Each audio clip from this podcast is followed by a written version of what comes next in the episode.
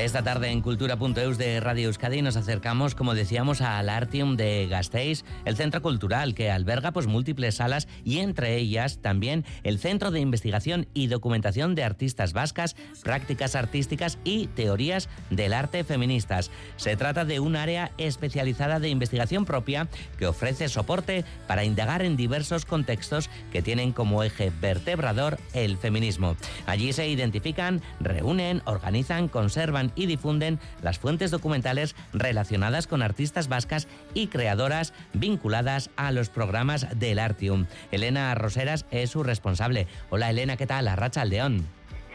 León, buenas tardes. Bueno, Elena, tú ya dirigías el Centro de Documentación de Arte Contemporáneo de, del Artium desde sus inicios, pero en marzo del año pasado abría sus puertas este espacio especializado en documentación de, temática artística feminista. ¿Cómo y por qué eh, surge la necesidad de crearlo, Elena?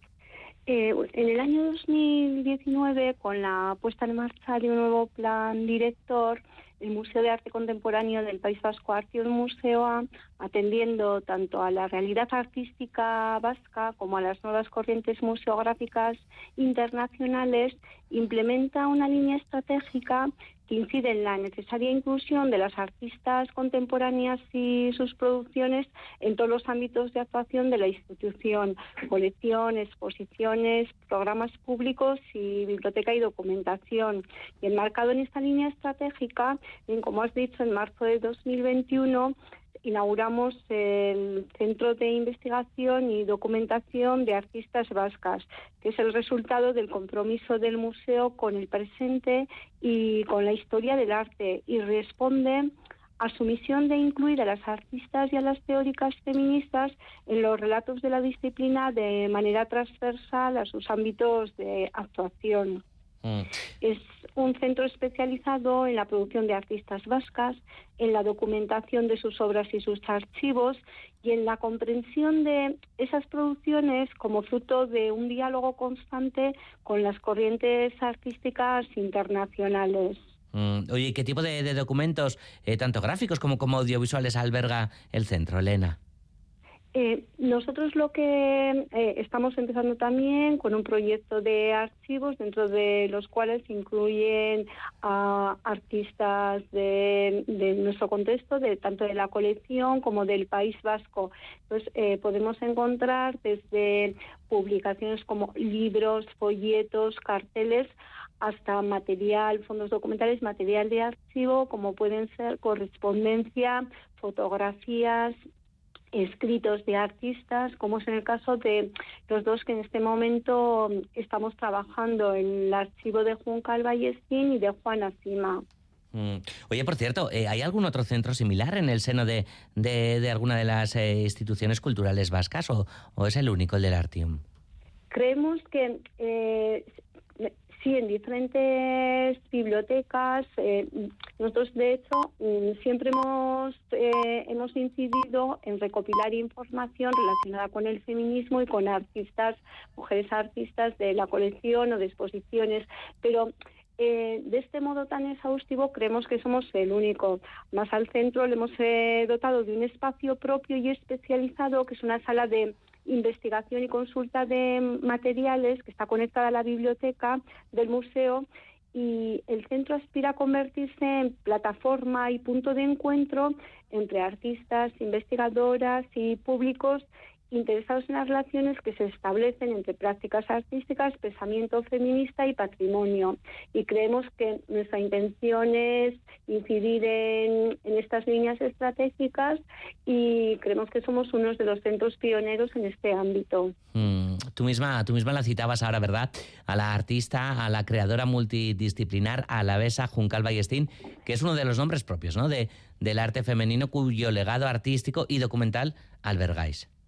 Eh, sí, en diciembre de 2021 el museo firma un convenio mm, con la Fundación ANESPAD por el que reciben donación el legado artístico y documental de esta artista alavesa, que está compuesto por más de 40 obras de arte y un amplio conjunto de documentos. Toda esa documentación, en primer lugar, eh, analizamos el estado de conservación, si es necesario pasa un proceso de anostia, luego ya empezamos su clasificación, eh, digitalización, catalogación y ponemos a disposición de eh, en la página web mediante el catálogo del Fondo Documental y Bibliográfico del Museo, que se denomina Artiker, a disposición de cualquier persona que desee investigar esos fondos. Dentro del archivo de Juana y de Juan Calvallestín nos encontramos con bocetos originales del artista, textos, eh, pensamientos, textos de la propia artista, eh, que muchas veces son notas que ella iba apuntando, describiendo el montaje de una obra o notas sobre eh, composiciones de color. Eh, documentación sobre sus exposiciones, correspondencia que el artista mantenía con tanto con otras instituciones, otros artistas.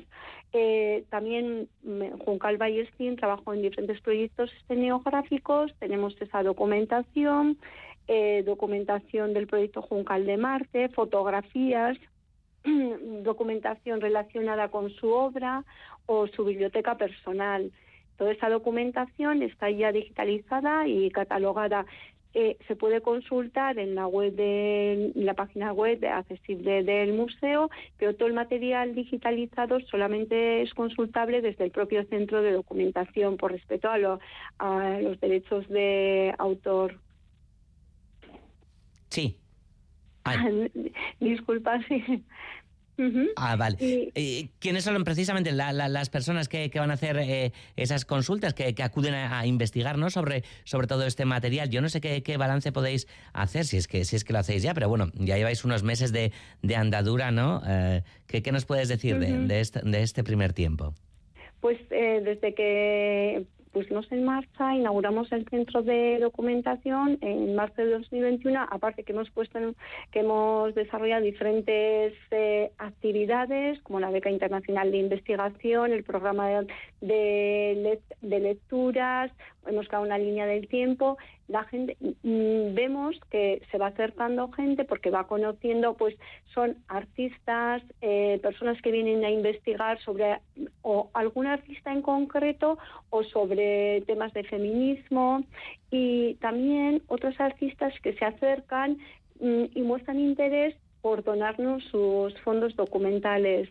De hecho, estamos ahora también, que hemos recibido la donación del archivo de Juana Cima, y lo estamos ya está catalogado y digitalizado. Y también está accesible que es una artista que a principios de los años 80 colabora con la Asamblea de Mujeres de, de Vizcaya en diferentes campañas jugando un papel fundamental en la iconografía del movimiento feminista.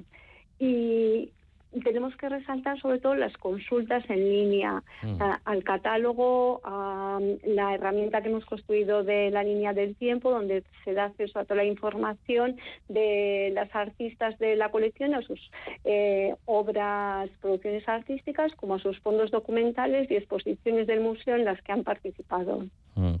Eh, ¿En qué consiste ese proyecto de, la línea del tiempo, Elena? Sí, eh, nosotros hemos construido una línea del tiempo como una manera de dar a conocer el fondo documental y artístico de dichas artistas.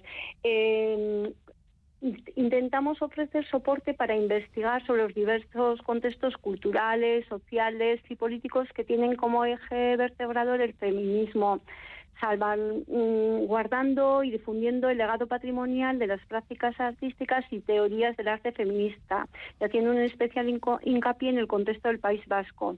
La herramienta ofrece, por un lado, el acceso a la información sobre el patrimonio artístico de las creadoras vascas que se integra en la colección del museo y, por otro, nos permite consultar el patrimonio documental de cada una de estas artistas. Eh, la línea del tiempo pretende conectar las obras de las artistas vascas de la colección de Artium, Museo y el fondo documental sobre estas creadoras y todo está enmarcado y ordenado cronológicamente eh, dentro de esta herramienta en línea. Este proyecto está en continua construcción y tiene como objetivo dotar a la colección y a las artistas del museo de un contexto histórico e interdisciplinar que las enmarque y ofrezca una puerta de, de acceso al conocimiento sobre esta área de especialización. Y antes también, ¿no? Has citado la beca, esa, esa beca internacional eh, que el, año pasado, el anterior, fue seleccionada en esa primera convocatoria de, de la beca, la investigadora y editora estadounidense Leah Whitman Salkin. Cuéntanos qué proyecto está llevando a cabo. Sí, eh, Lea Whitman fue seleccionada en la, en la convocatoria de 2022, elegida entre un total de 24 um, candidatas que cumplían los requisitos de la convocatoria y propone realizar una intensa, está realizando una intensa investigación en torno a artistas, escritoras, ella es lo que normalmente hace, pensadoras feministas del País Vasco, dentro de un proyecto comprometido con dar voz a mujeres y escritoras de todo el mundo. Es un poquito el objetivo de la beca. Y la editora Lea Whitman desarrolla el proyecto editorial Montana, una serie de libros enfocados a la traducción, la ficción, la poesía y el ensayo social y literario con un especial compromiso con mujeres escritoras de todo el mundo y obras que han sido ignoradas o eh, olvidadas y que adquieren eh, en este momento una particular relevancia y resonancia. En este marco, la propuesta de Lea eh, Whitman mm, que ha presentado a esta convocatoria ha sido eh, trasladar eh, ese proyecto que tiene en Montana al contexto del País Vasco y en eso es en lo que estamos trabajando. En diciembre eh, convocamos, hicimos pública la segunda convocatoria y está abierto el plazo hasta el 31 de enero. Mm, poco tiempo queda, por lo tanto, ¿verdad? Sí, sí, sí. Todas las bases, las bases de la convocatoria están en la página web y pueden presentarse a esta convocatoria investigadoras de cualquier nacionalidad, eh, ya sea a nivel individual o como integrantes de un colectivo que presenten una candidatura conjunta. Eh, la duración eh, son nueve meses y la cuantía para dicha beca es de 7.000 euros.